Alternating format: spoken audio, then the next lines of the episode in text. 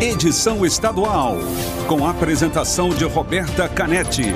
Comentários de Marcelo Almeida. E direção de jornalismo de Marlete Silva.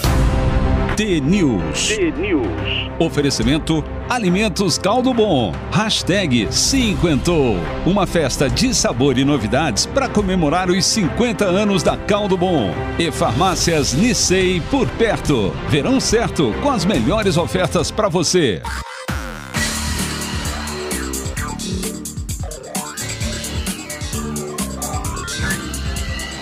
T-News. Olá, são sete horas, um minuto. Um ótimo dia para você que está sintonizado na T, a maior rede de rádios do Paraná. Você ouve agora a análise do noticiário do Brasil e do Estado e participa da programação pelo WhatsApp, o 41992770063, também o Instagram e o Facebook TNews no ar. O TNews desta terça-feira, dia 9 de fevereiro de 2021, começa já. T-News. Bom dia, Marcelo Almeida. Bom dia, Roberta Canetti. Tá bom o som aí, não? Tá bom, tá ótimo. É, tá ouvindo bem aí? Tá ótimo. Então, bom dia a você, nosso ouvinte de todos os dias do T-News aqui. Ontem, engraçado, um amigo meu me ligou e perguntou se eu sou candidato, né? Daí eu falei, como candidato? Você é candidato a deputado federal, deputado estadual? Eu falei, olha, como é que é a vida, né? Eu fui pro rádio para ser alguma coisa. E a rádio me tirou dessa alguma coisa, né? Então, ontem eu tava contando para ele como é, como a vida é interessante, como é melhor às vezes a viagem do que o destino. E a vida é assim, às vezes as pessoas só pensam no destino, naquele objetivo, naquela, naquela meta, e acabam perdendo a mão, né? Perdendo a mão no, no importante, no viver, no dia a dia, né? No dia de hoje. E o destino está na mão de Deus. Não sabe se vai chegar lá, né? Se você vai ser vitorioso, se você não vai ser vitorioso. E as pessoas vivem muito nessa coisa do, do, do objetivo de vida. Quando às vezes o dia a dia que é legal. É a história da rádio, né? A rádio me tirou da política. Então, todo mundo vai para a rádio para ser mais conhecido, para ser mais falado, para ser ter visibilidade para depois ser alguma coisa. E a rádio me fez ao contrário. Eu amei muito mais a rádio do que a política acabei saindo. Eu falei: não, não, esquece isso, vou desfiliar do meu partido. Deixa eu. Meu partido chama-se é, Rádio T, né? RT. Mas vamos lá, vamos de, de Alma T? Alma T.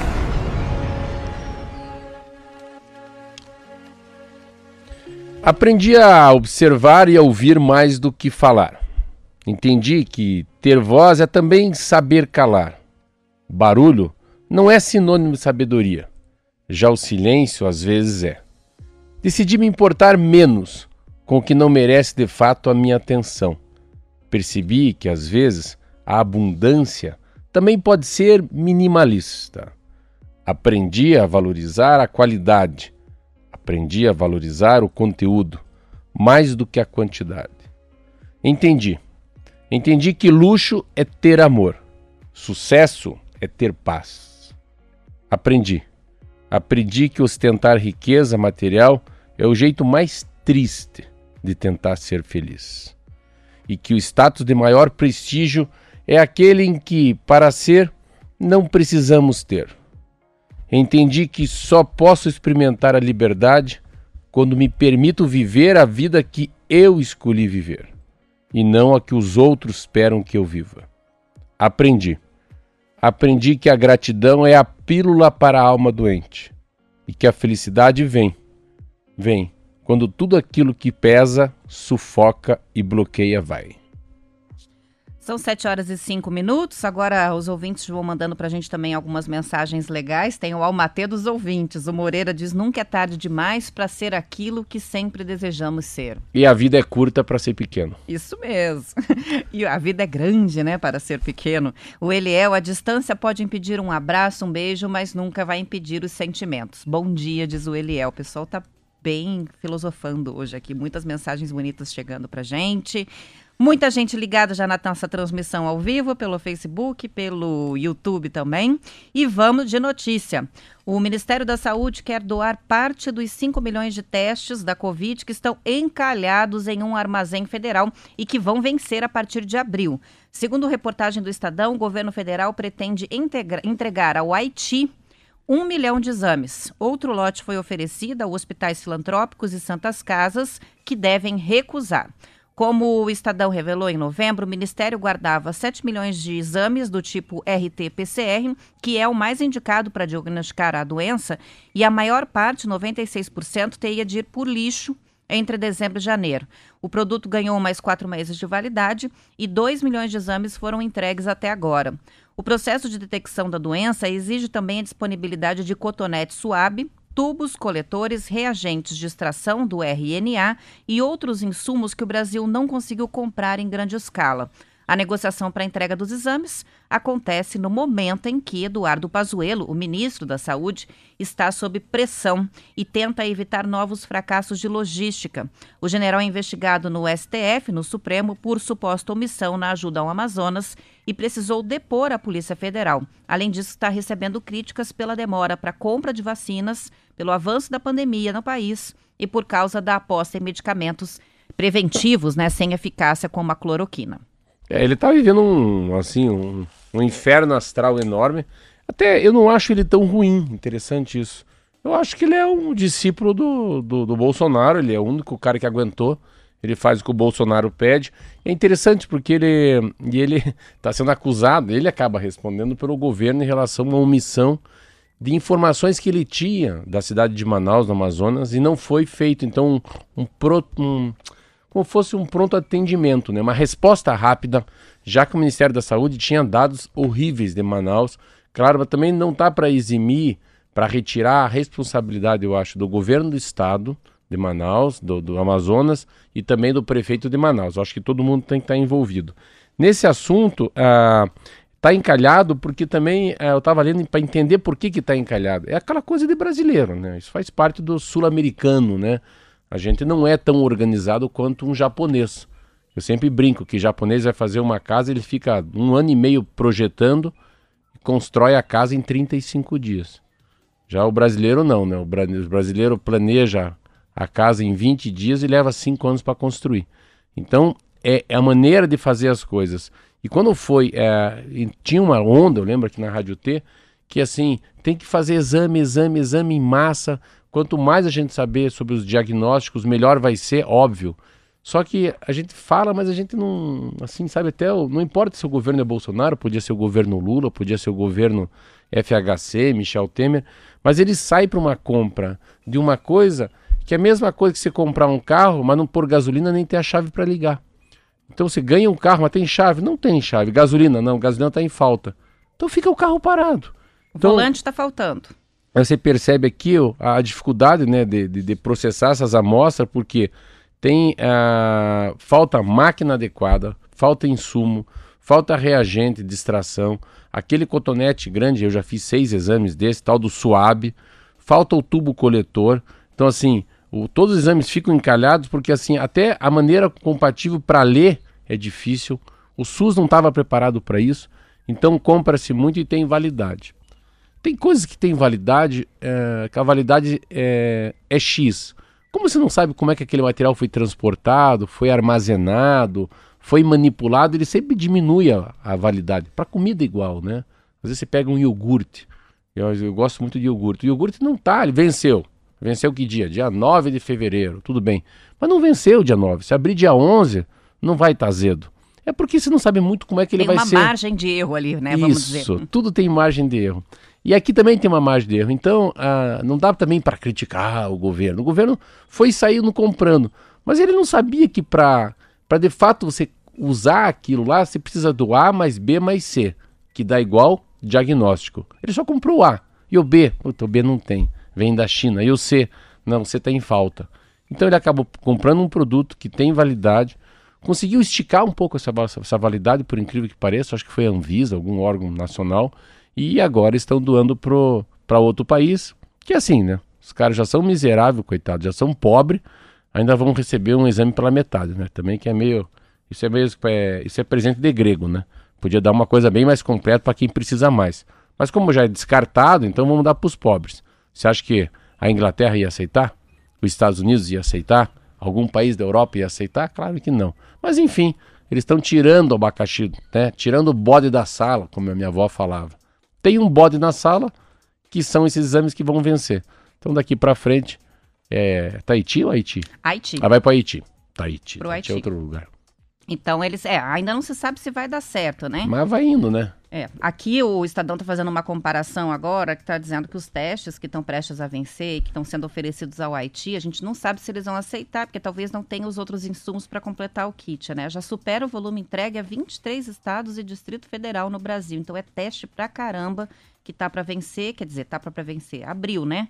Precisa dar um fim nisso aí e usar de alguma maneira. Então, eles estão Ó. negociando a entrega desse um milhão de exames ali para o Haiti. Interessante, falou aqui. O Brasil já doou cerca de 130 mil testes, hein? Para os nossos vizinhos aqui, o Paraguai e ao Peru. Também recebeu recentemente 70 de- 72 mil unidades do governo da Coreia do Sul, além de outras. E 600 mil unidades, ó, da Petrobras no começo da pandemia. Você vê como teve distribuição disso no começo da pandemia e que tem uma coisa muito legal, né? Que é esse PCR que a gente fala aí, RT-PCR. Pô, ele tem 96% de acerto. Você vê que, que exame muito próximo da verdade, né? A gente tem uma lista aqui dos exames de RT-PCR que foram doados para cada unidade da federação e o Paraná aparece em Tá bem, né? terceiro, né? Tá bem? São Paulo, 2 milhões e 408 mil, Rio de Janeiro, 253 e o Paraná, 1 milhão 815 mil testes. Seria legal se desse para trocar agora os testes, né, por vacina. É bem melhor. Aí sim, né? Essa era uma boa troca, hein? É, vamos para intervalo, a gente já volta com mais notícias.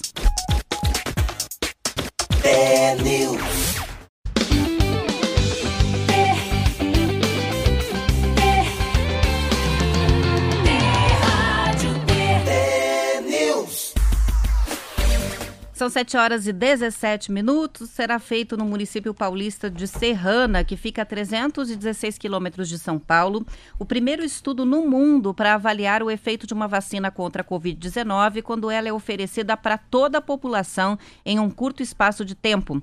O estudo chamado de Projeto S foi pensado pelo Instituto Butantan em parceria com o Hospital Estadual de Serrana e com a Prefeitura da cidade. O município teve até o último domingo 1.638 casos de Covid e 52 mortes registradas. Serrana tem 45 mil habitantes, dos quais cerca de 30 mil com 18 anos ou mais. No Projeto S, todos os moradores que aceitarem participar vão receber as duas doses da Coronavac. De acordo com o Instituto, as doses alocadas para esse estudo não são as mesmas que estão sendo distribuídas para a vacinação no restante do país e, por isso, não vão interferir no calendário de vacinação nacional. A ideia é dividir a população em quatro grupos, segundo os bairros da cidade, e cada grupo vai receber a primeira dose em fases distintas. Com esse escalonamento, é possível avaliar em tempo real qual a eficácia do imunizante em diminuir os casos da Covid-19 na cidade, a diminuição da circulação do vírus e carga sobre o serviço de saúde. Segundo o Butantan, Serrana foi escolhida por ser pequena, estar com a taxa de infecção elevada e ter um centro de pesquisas dentro do hospital. A Coronavac apresenta eficácia comprovada em ensaio clínico feito no Brasil de 50%, calculada pela comparação entre o que aconteceu com quem tomou a vacina no ensaio clínico e quem tomou o placebo. Agora, o Butantan vai saber como a Coronavac reduz a circulação do vírus e as mortes em um ambiente real. As informações são da Folha de São Paulo. É um teste que eles fazem. Um teste que eles fazem porque a Coronavac, a Coronavac começa a ser um pouco ah, bombardeada pela eficácia dela de 50%, 50% e um pouquinho mais. Mas é o que a Organização Mundial da Saúde já libera, né? E, mas há uma, uma expectativa de ter, de aparecerem depois dessa mutação da cepa, né? Da, do- da, da terceira onda, enfim, de aparecer no mundo ah, vacinas com uma eficácia maior. Essa cidade é muito interessante porque eles vão fazer assim. Por que, que eles dividem em quatro, né? Primeiro, por que, que não sai vacinando as 30 mil pessoas? Não. Porque eles querem vacinar 25% das pessoas para ver quanto reduz a transmissibilidade se vacinar um a cada quatro cidadãos. É uma cidade pequena, cidade de 30 mil pessoas. Ah, primeiro que eles querem saber também em que momento que isso impacta a economia. Não, então a economia começou a voltar a ser o que era em janeiro de 2020, quando? Quando nós vacinamos a metade da população. Então, você vê quantos dados importantes que eles têm. Outro, qual que é a aceitação da vacinação? É, a aceitação da vacinação. Quantas pessoas vão resistir, vão querer ser vacinadas, vão bater o pé, vão dizer que não, vão ser aquelas que negam a- que a vacina é muito boa. E também eles vão perceber a, a ocorrência dos efeitos colaterais, né?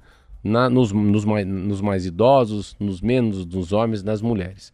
Eles tiraram é, para baixo de 18 anos, ninguém vai ser vacinado. Uma cidade com 30 mil habitantes, você falou o número de mortes, não é tão grande, mas eles estão um número que não é tão bom.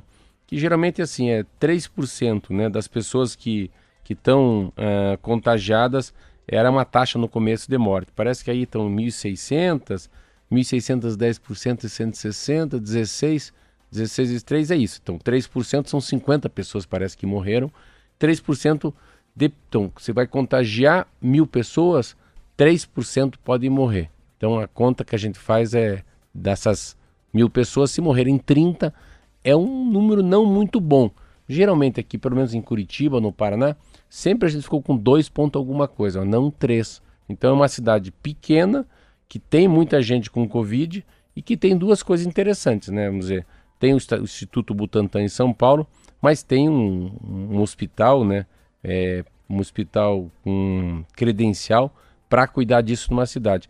É o melhor estudo que hoje é falado aqui, até num jornal americano, que é o estudo mais próximo da verdade que vai ser feito no mundo. Legal, né? Que legal. Muito legal e mesmo. aqui no Brasil, né? É uma cidade chamada população de Serrana, o nome Serrana. da cidade. 30 mil habitantes, pequena. São 7 horas e 22 minutos. Vamos saber como é que fica o tempo? Previsão Bora. agora com o Zé Coelho. Tempo e temperatura. Olá, Roberta. Muito bom dia a você, Marcelo Almeida, a todos os amigos do TNews. A semana começou com tempo seco e sem chuva em quase todo o estado do Paraná e deve permanecer esse ventinho mais fresco e até mesmo mais forte em algumas regiões. E um detalhe, deve nos acompanhar nos próximos dias. Hoje deve ser de sol entre nuvens em todo o estado. Região central, Guarapuava, a mínima 11 graus, Ouro Verde do Oeste, vizinho de Toledo, hoje será mais quente que ontem, inicia com 13 graus, a máxima chega a 26 graus. Telêmaco Borba, grande amplitude térmica hoje, inicia com 12 graus de mínima, friozinho pela manhã, deve esquentar, a máxima chega a 30 graus à tarde. Jacarezinho, máxima 31 graus, Curitiba, começando com a cara de Curitiba, 14 graus, dá para desfilar com o casaco, moletom, japona, mas à tarde esquenta, hein? Chega aí a máxima 27 graus. Paranaguá inicia com 21 graus, à tarde chega a 29 graus. É com você, Roberta. Obrigada pelas informações, Zé Coelho. São 7 horas e 23 minutos. A mais recente lista dos maiores inovadores com menos de 35 anos na América Latina, feita pelo Instituto de Tecnologia de Massachusetts, nos Estados Unidos, traz os perfis de cinco jovens brasileiros. A publicação já destacou em anos anteriores nomes que se tornaram muito conhecidos mundialmente, como o Mark Zuckerberg, do Facebook, e Larry Page, cofundador do Google. Entre os jovens da lista recente está um paulistano, Ricardo de Lázaro Filho, que tem 35 anos, é médico e cofundou há pouco mais de 10 anos um laboratório de análises genéticas. A empresa dele tem ajudado a popularizar no país os exames de ancestralidade que contribuem para a prevenção de doenças. Outro, neto de pecuaristas e bisneto de agricultores, o Renato Borges, 28 anos, é um outro brasileiro na relação. Ele criou o AgroIntelli, um sistema que conecta os agricultores às propriedades através de tecnologia. A empresa já está em 10 estados brasileiros e tem clientes em países como Chile, Bolívia e Paraguai. Mais um empresário com menos de 35 anos que teve o trabalho reconhecido pela inovação é o cofundador da pernambucana T Saúde, Fred Rabelo, filho de comerciante e costureira. Segundo a reportagem do Estadão, sem ter plano médico quando era mais jovem, é, ele, que é engenheiro, decidiu se aprofundar durante a faculdade na área de tecnologia para a saúde, com o objetivo de democratizar o acesso ao acompanhamento médico. E depois de estudar no, no exterior, ele fundou a empresa em 2016. A meta agora é usar a plataforma para ajudar a organizar as duas etapas de vacinação contra a Covid-19, alertando as prefeituras e também a população quando for o momento de tomar a segunda dose. É, são os, os pontos fora da curva, né? O professor Pardal. É uma geração diferente. Eu vou fazer 55. É uma geração que tem uma capacidade de empreendedorismo muito grande. Sempre houve, né? Assim, você pega. Eu sou filho de um carteiro. Meu pai era um carteiro e meu pai queria vendia fruta numa praça e um dia quis comprar um carro. O cara falou: "Você nunca vai comprar um carro se ficar vendendo banana e maçã". Aí uma senhora falou: "Você tinha que ser engenheiro, senão você não vai conseguir ganhar dinheiro. Você não tem nem faculdade. Você acha que um carteiro que vende fruta vai ficar rico? Comprar um carro jamais". E assim, essas pessoas começam a empreender de alguma maneira, né? Não importa se na década de 20, na década de 30, né? A gente imaginar um homem que inventou avião. Isso é um troço louco, né? Santos Dumont inventar o avião. E o, cara, e o cara que inventou o petróleo? Como é que faz? A extração, né? Hã? O que, que é o petróleo? O petróleo da pedra. Como é que faz? Né? O cara que inventou a penicilina, o homem que inventou a televisão, e assim vai. Então, coisas assim, depois foram aperfeiçoadas. Muita gente, né? Muita gente acaba tirando das guerras também produtos que depois são civilizados, né? Colocam essa roupa de mundo civil, né? Celular é assim, foi inventado para usar na guerra. Você pega essas, essas peles, né, para aguentar o inverno muito grande. Você pega essas, esses caras que acabam criando essas peles para quem se queima, pele sintética, pele de tilápia, pele de couro de jacaré. E agora sim, aí sim, as startups, né? Eu sempre vejo uma que eu não esqueço nunca, que é Raizen, que é a maior empresa de produtor de álcool no Brasil. Que eu fui numa palestra que subiu um japonesinho, mas, pô, japonesinho baixinho, assim, falou, ó, que bom que hoje o mais importante da Raizen. Perguntaram por quê. Porque é uma empresa que produz álcool, mas hoje eles gastam muito dinheiro em startup.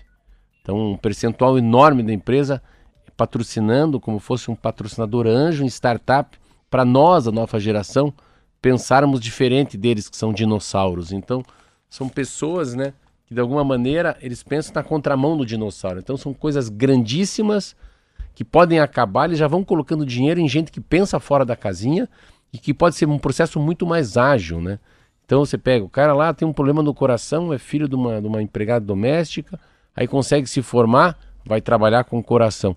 Tem essa coisa de, aparentemente, a dificuldade que ele teve quando era pequeno, ele coloca toda a inteligência que ele tem, toda a proteína que ele tem, todo o sonho que ele tem, para transformar aquilo numa sacada para um monte de gente, para não sofrer o que ele sofreu. É, olha só, né? Um dos. A gente citou três, né? Tem mais o Gabriel Ligori, que ele é cofundador da Tissue, Labs.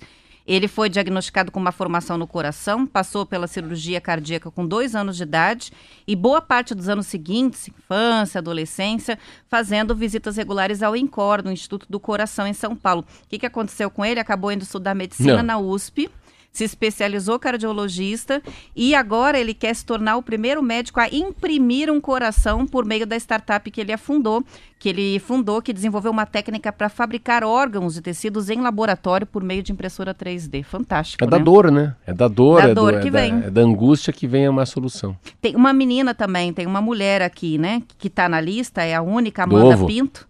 Ela é, ela trouxe para a empresa da família. Essa é muito legal. A família li dela tem história. o grupo Grangeiro Mantiqueira e ela trouxe a alternativa para oferecer opção de ovos de outra maneira. É a N-Ovo, né? A De food- plantas, né? Isso, é uma food tech de alimentos feito de Você plantas. vê, mas vamos parar rapidamente antes de acabar. A pessoa mexe com galinha, tem seus ovos, é um mundo normal, um mundo que a gente conhece.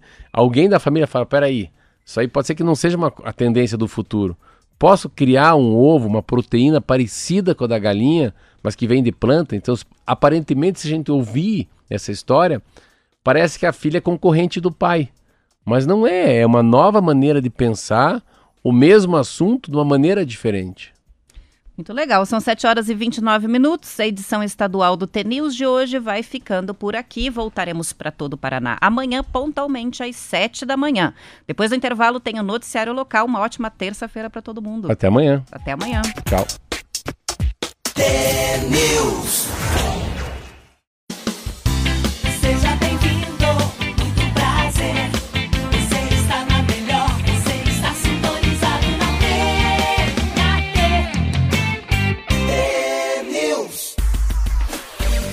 São 7 horas e 34 minutos. Os trabalhadores que se recusarem a tomar a vacina contra a Covid sem apresentar razão médica documentada podem ser demitidos por justa causa.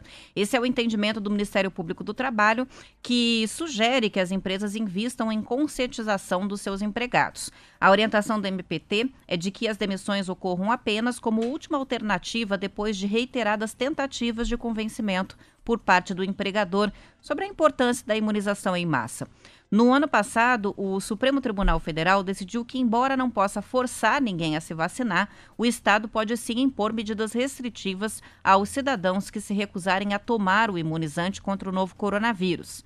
Apesar de nenhum governo até o momento ter anunciado sanções aos negacionistas da vacina, essas medidas poderiam incluir, por exemplo, multa, vedação a matrículas em escolas públicas e o impedimento à entrada em determinados lugares, de acordo com o Estadão. A exigência da vacina no trabalho deve seguir a disponibilidade, é lógico, dos imunizantes em cada região e o Plano Nacional de Imunizações do Ministério da Saúde. Ninguém vai sair demitindo as pessoas por justa causa, sendo que a vacina não está disponível, né?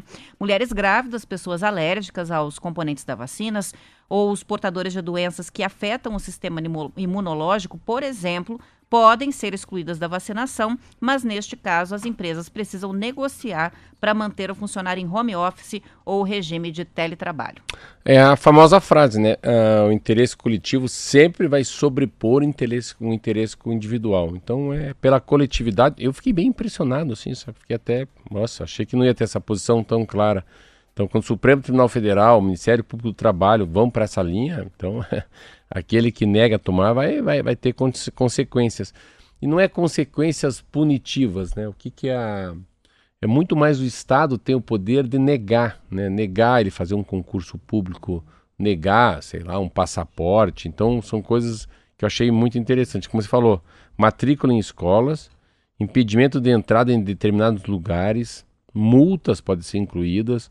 Ah, então, os negacionistas da vacina vão se complicar. É um posicionamento forte do Supremo Tribunal Federal, do Ministério Público do Trabalho, que isso aqui vai acabar ajudando muito o empregador, né? Porque eu vou pegar como eu posso pegar a prestinaria como um exemplo, é uma padaria, como fosse um, ah, um frigorífico. As pessoas trabalham muito próximas uma de uma outra. Então, um cidadão que não quer ser vacinado, ele traz uma complicação tão grande interna para a empresa que os outros falam: peraí, mas todo mundo se vacinou e, e aquela moça que trabalha aqui na confeitaria não vai se vacinar, ou aquele padeiro, ou aquela pessoa que está lavando os pratos. Então, eu, eu me coloquei no meu lugar como sócio de uma padaria que tem muito funcionário, onde uma pessoa não vai se vacinar porque não acredita na vacina.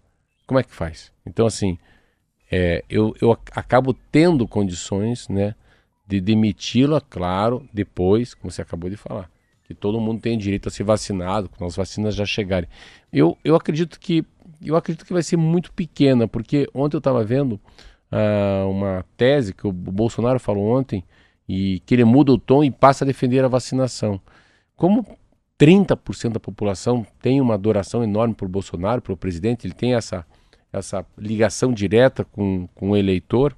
Ah, se o Bolsonaro começar a deixar, deixar de ser um cara ah, da negação e sim da afirmação, da fé, da esperança, que vale a pena, você começa a diminuir essa resistência e se diminui também o fake news, com certeza.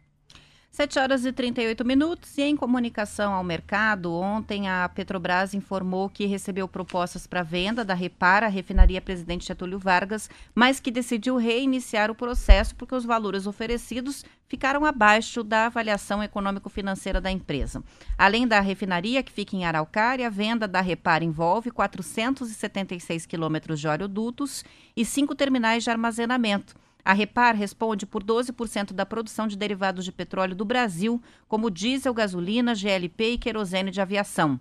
De acordo com a Gazeta do Povo, no mesmo comunicado, a Petrobras disse que concluiu a rodada para venda da refinaria La, é, Landulfo Alves, na Bahia. A Mubadala Capital apresentou a melhor oferta, 1,65 bilhão de dólares.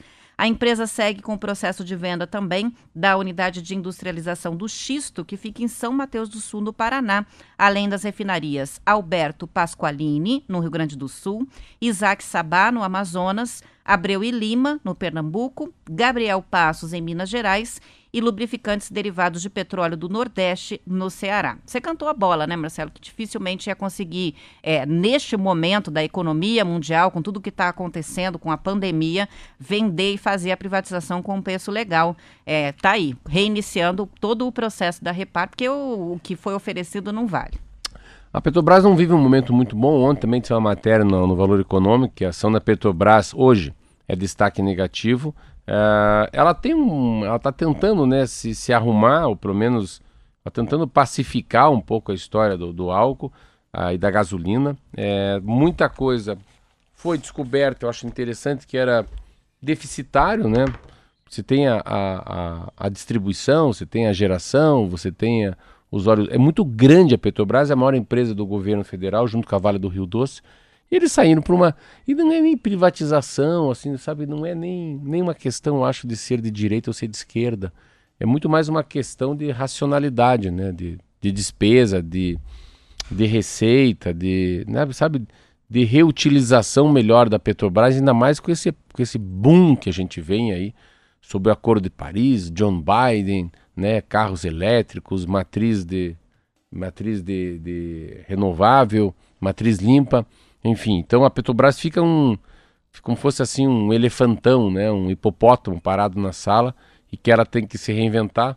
Eu lembro que os números aqui eram muito ruins, não vou lembrar agora, mas os números de funcionários e quanto era deficitário, porque eles produzem, tem um produto que não é mais reutilizado até na como insumo de asfalto, lembra disso? Então, ficou um pouco inoperante, ficou um pouco cafona até, porque é muito poluente e tanto que, que você acabou de ler, tem mais gente querendo comprar alguma refinaria que fica na Bahia do que aqui do Paraná em Campo Largo, né? Ah, em Araucária. Mas é uma. A gente saiu um pouco dessa pauta faz tempo, hein? A gente falava muito disso antes da pandemia. É. E- É, a, a- a produção dessa, desse insumo é na unidade do Xisto, Do que- xisto. Que, é São Mateus do Sul, É. né? Não é a Repar. Então são duas unidades no Paraná, mas a- essa também está aí no, plan- no plano a, a privatização, a venda, né? Nessa questão era prejuízo mesmo. A gente chegou a registrar aqui o montante que eles tinham de É, prejuízo mês, mensal, era- né? é o nosso Todo mês horrível. negativo. Então, é, essa é a unidade de industrialização do xisto também da Petrobras. São 7 horas e 42 minutos. Com relação à Covid, cada semana a gente traz uma informação nova, né? Semana passada a gente falou sobre a questão, é, acho que foi um dia que você não estava, Marcelo, das gestantes que está se comprovando que elas passam o anticorpo da Covid para os seus bebês. Olha, Então, uma pesquisa bem legal. Agora, uma outra, uma outra pesquisa que está mostrando, a gente ainda não tem muito certo quais são os grupos eh, que se colocam mais em risco, que estão mais em risco para a Covid. Eh, no começo se falava só sobre os idosos, ao longo do ano a gente foi percebendo, né, no noticiário, com os números, a questão da obesidade como um fator de risco importantíssimo aí para a Covid. E os pacientes que sofrem de esquizofrenia têm doi- duas, dois- duas vezes mais chances, quase três vezes mais chances de se complicar com relação à Covid e de morrer por causa da doença. É um estudo publicado pela revista JAMA Psychiatry. De acordo com a reportagem da Super Interessante, o diagnóstico do transtorno mental pode ser um dos agravantes mais relevantes para a progressão da infecção. Na pesquisa, cientistas analisaram dados de mais de 7.300 pacientes diagnosticados com a doença e tratados em hospitais de Nova York. Os pacientes que não tinham nenhum diagnóstico de transtorno mental serviram de grupo de controle. Já os restantes foram divididos em três grupos: os com problemas eh, no espectro da esquizofrenia, os com diagnóstico de algum transtorno de humor, exemplo, depressão, transtorno bipolar, e por fim, os pacientes com ansiedade. Os grupos foram acompanhados por 45 dias e comparando os resultados clínicos dessas pessoas, é, desses pacientes sem histórico de transtornos mentais, a equipe não encontrou diferença significativa causada pelos transtornos de humor ou ansiedade, ou seja, não são fatores de risco, depressão, ansiedade. Mas os que têm esquizofrenia tinham quase três vezes mais chances de morrer. É um número muito significativo, possivelmente o segundo fator mais impactante para a mortalidade da doença depois da idade, mais É. até do que a obesidade. Você vê, é impressionante. Eu fiquei assim chocado, porque eu tenho um caso que eu, que eu cuido, que é um sobrinho meu. E eu fiquei vendo isso, engraçado que ele se cuida muito. Mas claro que essa informação é uma informação muito nova. É, o que que faz, né? Porque, no fundo, uma psicopatia é um, é um pequeno fio de escapado, né? Um tico, um teco, um momento de... Alguma coisa muito pequena que faz com que a pessoa tenha desencadeado ah, uma psicopatia. E o que que isso tem a ver com Covid, né? A gente sempre ficava nas coisas muito mais corporais, eu vou dizer assim. Ah, uma falha no coração, o outro fumou por 30 anos, a obesidade é tão grande, aquilo que eu falava, que eles- Diabetes, né? a Foi muito diabetes, dito. a pressão alta, enfim, baixíssima imunidade por estar tratando HIV ou por estar tratando, né, de várias pneumonias, sei lá, tem tanta doença. Alguém que está fazendo tratamento para câncer, que também fica com a Tem- imunidade comprometida, É, né? várias causas que acabam, é, o efeito, né, a consequência é baixa imunidade. Mas a esquizofrenia é muito, muito doido esse projeto, muito doido essa informação. Aí eu ficando li, eu tava com esse medo, porque falei, será que as outras também? Porque existem graus e escalas diferentes, várias psicopatias. Nunca esqueço aquele livro que eu li que chama-se Almoçando com o Demônio. E que ele fala disso, às vezes tem um é muito, um tem uma, uma angústia, outro tem crise de ansiedade, o outro tem é bipolar. Então, é, é um leque tão grande de, de pequenas eh, doenças desse século, da modernidade, que trazem uma depressão, uma bipolaridade, né, uma angústia, um aperto no peito, tanta coisa. E cada uma está na sua caixinha, entendeu? Não, então, e claro que às vezes a base do remédio é muito parecida, né? O que aumenta um pouco mais é a intensidade, a dose, né? A frequência, a peridiosidade do remédio. Mas é um dado muito impressionante. Eu, eu quero ver se, se essa noite eu, eu leio um pouco mais sobre isso, um pouco mais de revistas americanas e inglesas que sempre trazem esses estudos, né? Revistas hum, mundialmente conhecidas como revistas de saúde. Mais focadas mesmo Como é né, que em ele- aprofundar a Como é que eles saúde, né? constataram que a esquizofrenia eh, tem muito mais chance da Covid entrar na pessoa? E a gente sempre fica achando que é pulmão, fígado, sangue. E a esquizofrenia é muito mais ligada, né, óbvio, ao sistema nervoso do que outra coisa. É, para mim chamou muito atenção é, esse final, né? É, de que é, é segundo fator mais impactante, só atrás da idade, então até mais do que a obesidade e outras falou isso. situações, né? É. Então é realmente para pessoas que têm aí na família é, é, familiares ou então amigos com esquizofrenia, muito cuidado porque é um fator de risco para complicações da Covid. Então são pacientes que precisam tomar muito cuidado com o contágio é, e de repente deveriam estar nos grupos prioritários, né? Então Aí, ó. isso é o mais importante É. para vacinação. Porque você vai, você vai descobrindo no caminhar da carruagem, né? Ontem quem morreu também foi um, foi um pai de um amigo meu. Morreu ontem o- por 29 anos. Ele teve uma churrascaria chamada Badida. Ali na Vina Batel, Bernardo, o nome dele, Troibe. Ele faleceu ontem, fiquei tão triste. Ele era um senhor tão bom até. Eu escrevi numa, nas mídias sociais, alguém mandou alguma coisa que era do Reinaldo Bessa. Mas eu não, como eu não sei mexer, acabei não colocando o meu nome no e-mail ali. Só mandei a mensagem que ele era um homem carinhoso, bondoso, agradável. E que falar com ele era a mesma coisa que uma melodia. E sempre que eu via ele, assim, eu me sentia em paz, né? Daí eu falei assim, vai com Deus, né? Você se despediu antes da hora, como eu falando com ele. E, e como eh, essa doença é, é lazarenta mesmo, por, a palavra é essa. Como ela leva essas pessoas com pouco, né? Como é, essas pessoas com mais de 80 anos têm risco de morrer com a Covid, né? Impressionante. O que eu perdi de amigo de idade por causa da Covid. Então a gente voltando lá, a Covid é muito, ela é muito, muito forte, ela é muito traiçoeira, né? Com as pessoas de idade. São 7 horas e 48 minutos. A gente tem participação que chega. O ouvinte é o César Venâncio. Ele mandou até o print de uma notícia aqui. A gente falou ontem sobre a questão da churrascaria, né, da KF Grill, que anunciou o fechamento. E já tem a. Vai ser aberta uma outra churrascaria ali que vai chegando da rede Nativas Grill. Informação também está no, no portal do Reinaldo Bessa, né? Na próxima quinta-feira já vai ser inaugurada a Nativas Uau! Grill no mesmo Vai endereço. pegar, sabia? Então, pois é. Sabia que pega? Pega, pega, porque pense quantas pessoas que já passaram nessa KF Grill, aí vem a pandemia, nunca mais voltaram. Aí dois anos depois vem o cara lá de Marília, no interior de São Paulo, para Curitiba. O filho fala, pai, lembra naquele decidão assim, ali perto daquela, lá de esquerda, tinha uma, uma, uma, uma, uma- uma churrascaria que tinha madeira. Ah, tá aqui ainda. Nem vai lembrar que era KF. Vai entrar pelo Vai, movimento. vai de boa pela nativa. Vai ser, ó, sistema de rodízio, cardápio com 25 cortes de carnes Você fala rodízio ou rodígio? Rodízio. Ah, rodízio. Eu falo rodígio. Rodízio? É errado. Tem gente que fala registro no lugar de é, registro, eu, falo- né? eu- eu eu gosto de falar rodígio, eu gosto de falar degavar e não devagar De- também. É. Ó, vai ter comida japonesa também, frutos do mar, massas, queijos e frios. Vai ter Falei tudo pra lá. você, hein? Eu falei aqui, olha, vou contar, já que ela tá aqui no ar, a gente tava falando sobre essa história hoje, que como é que pode, dentro de uma família, alguém cria um produto que é quase na contramão daquele produto. Então a Roberta tá falando de uma menina que as pessoas mexem com, com ovos de galinha E a filha do dono, pelo jeito do fundador, enfim, a neta, acaba criando uma empresa que vai fazer ovo de plantas. Então, a, a origem não é mais animal, e sim vegetal. Eu estava falando para eles aqui que meu filho adora o sushi de uma churrascaria. Mas assim, como o sushi da churrascaria? É igual amar cerveja sem álcool. Então, então, então você gosta de água com gás. E é a mesma coisa que acabou de falar. Você vê, dentro de uma churrascaria, é inimaginável isso. Há 20 anos atrás, o sushi ser melhor do que a carne de churrasco na churrascaria. Primeiro que não teria, que na cabeça do dono é uma concorrência. Cara. Vai trazer sushi, sashimi, né? Para concorrer com as carnes. É, e outra coisa, quem vem aqui vem para comer coisa de verdade, né? O vô ia falar, não essas, essas michuruquês aí desses, né, peixe frio.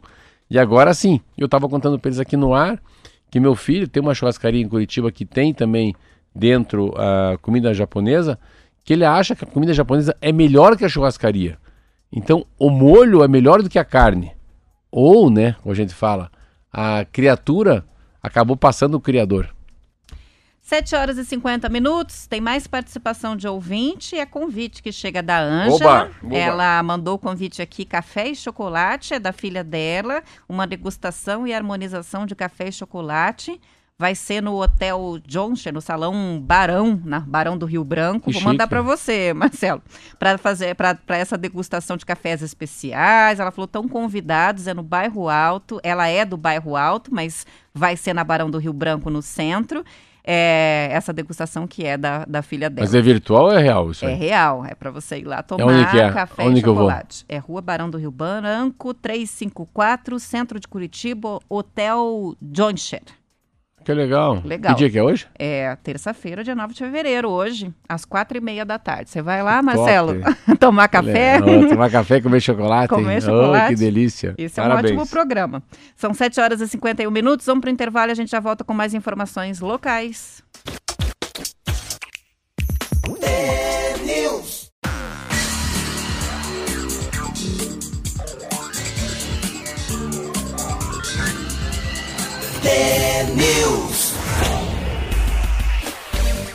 São 7 horas e 53 minutos. Curitiba foi considerada a capital brasileira onde a abertura de empresas acontece mais rapidamente no país. O ranking está no mapa de empresas de 2020, divulgado pelo Ministério da Economia. Segundo o levantamento, uma empresa é aberta em média em 22 horas na capital paranaense. O índice nacional é de dois dias e 13 horas. Ou seja, abrir uma empresa em Curitiba é até 64% mais rápido do que a média nacional. Para medir o tempo de abertura de empresas, foram consideradas duas etapas do processo: a análise de viabilidade e o registro de inscrição na junta comercial. Entre as capitais, Curitiba é seguida por Macapá e Goiânia, com tempo de um dia e uma hora cada uma para a abertura de empresas. Desde agosto de 2018, com a integração da Prefeitura de Curitiba à Rede Sim, o processo para abertura de empresas passou a ser online pelo site Empresa Fácil. A Rede Sim é uma rede de sistemas informatizados necessários para registrar e legalizar empresas e negócios, tanto no âmbito da União quanto dos estados e municípios. A mudança diminuiu a burocracia e deu agilidade aos processos. Com a integração, 70% dos alvarás de negócios de baixo risco, que não precisam de vistoria, passaram a ser emitidos pela Prefeitura em até 24 horas após o registro na junta comercial. Ah, esse é o jeito, esse é o jeito curitibano de ser, né? Aí, se começar a pegar a história da- dos acertos da, da prefeitura de Curitiba, principalmente, eu estava lendo esses dias a Curitiba desde 1997, os prefeitos, né? Como é que eram nomeados, desde a nova república, desde o fim da monarquia. Mano, é muito legal. É uma cidade que, que tem um contexto, ela tem um contexto muito legal porque ela, ela começa é um estado que ele é emancipado em 1853, então o Paraná deixa de ser uma, né, um, um- fosse um, um quintal do estado de São Paulo, e depois ele começa a se espelhar em algumas coisas europeias. Então, assim, se pega uma cidade como Curitiba, quando ela pegar o plano legal, esqueci agora, eu falei tanto sobre isso, o plano Agache, né? Então, as bulevares, aí a história dos parques, a, a cidade teve uma coisa muito interessante, que ela teve uma reorganização em relação à disciplina e hierarquia, porque teve um, um prefeito que foi o Ney Braga, que ele era da chefiatura do, do governo, então tinha essa coisa da disciplina e hierarquia, então a cidade começa a ser planejada e quando pinta, primeira vez, ah, tem curso de engenharia do urbanismo, ela começa de fato a mudar na década de 60, quando a Faculdade Federal começa a formar pessoas como Jaime Lerner. Então, Jaime Lerner, Carlos Richibiter, Saul Raiz, depois vem Belmiro Valverde, ah, aí vem Sérgio Prosdóximo, daí vem ah, Rafael Deli. Então, tem uma chamada, gente que nasceu na década de 30 e com, na década de 60 e 70 estavam muito preparados para tocar a cidade. E é interessante que essas pessoas elas tinham uma, uma capacidade, as famílias, de colocar eles para morar em Paris, morar no fora do país. E eles trouxeram um pouco dessa linha do, do comprometimento público com as coisas, né? Por isso que é, é muito diferente da prefeitura de Curitiba, do Rio de Janeiro, né? É, uma, é um, é um absurdo. É a história do Detran. Você vai comparar o Detran do Paraná com o Detran do Acre, do Detran, de- Detran de Roraima, de Rondônia, nada contra os Detrans de lá, mas nosso Detran é muito mais eficiente. E o comprometimento, é um comprometimento. Eu já fui homem público, trabalhei como diretor do Detran, fui secretário estadual de obras públicas. O comprometimento da, da, do corpo existente de funcionários no estado do Paraná é bem diferente. Nossa, Curitiba aqui, cada vez que eu converso com o secretário de urbanismo, eu converso com com o chefe do CETRAN, porque eu tenho, claro, eu sou um homem público, ou converso com a secretária do prefeito Rafael Greca, meu Deus do céu, rapaz. Todo mundo tem resposta, ninguém enrola. Eu estava agora conversando aqui com o chefe de gabinete da presidência da Sanepar para tirar uma informação. Pô, o cara falou, mas me manda. Eu falei, não, não, uma informação que eu não estou conseguindo, porque é uma coisa de uma horta que eu tenho. Não, todo mundo te atende, e, sabe? E, Vai atrás da informação. vai atrás resolve. e tem não. Então, para mim não, não seria, não é um susto nenhum a cidade de Curitiba ser a mais rápida para abrir empresas. E também é, é tanta gente fora, né, Roberta, nesse mundo privado com tanta tecnologia, com tanta rapidez, com tanta automação, inteligência artificial, né, é, pensando com uma indústria 4.0. Minha avó falava, com fogo no bumbum até a preguiça anda. Então a, a prefeitura, o governo do estado acabam se mexendo muito mais pela onda que vem de fora do que pelo próprio interesse deles. Pra gente fechar uma notícia aí para quem tá louco para ter uma, uma atividade de lazer, um parque dos dinossauros vai ser instalado no restaurante Madalosso, em Santa Felicidade. Meu Deus. O Jurassic Safari reúne esculturas de dinossauros em tamanho real, uma exposição que vai ser montada no estacionamento e a visita vai ser de carro. Depois de percorrer a exposição no sistema dri- drive-thru, os visitantes vão assistir a apresentação que vai contar a história fictícia, lógico, fantasiosa, de um grupo de cientistas que recria dinossauros a partir do DNA de fósseis. A temporada começa no dia 6 de março, esse é um mês. Os ingressos vão custar entre 120 e 210 reais, sendo que os carros podem ter até quatro pessoas. O show e a exposição têm duração de 55 minutos.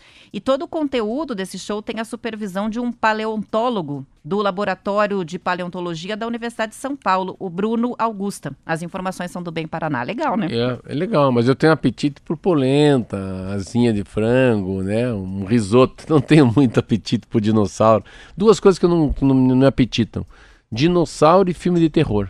Aí eu já sei uma terceira. Fala. Coisas das galáxias, Não, tô fora. Planetas. Não, tô fora. nem, nem traga esse assunto. São 8 horas, hora de ir embora. Até amanhã. Tchau. Tchum. Olha lá, passou a faca. Amanhã a gente volta às 7. Uma ótima terça-feira.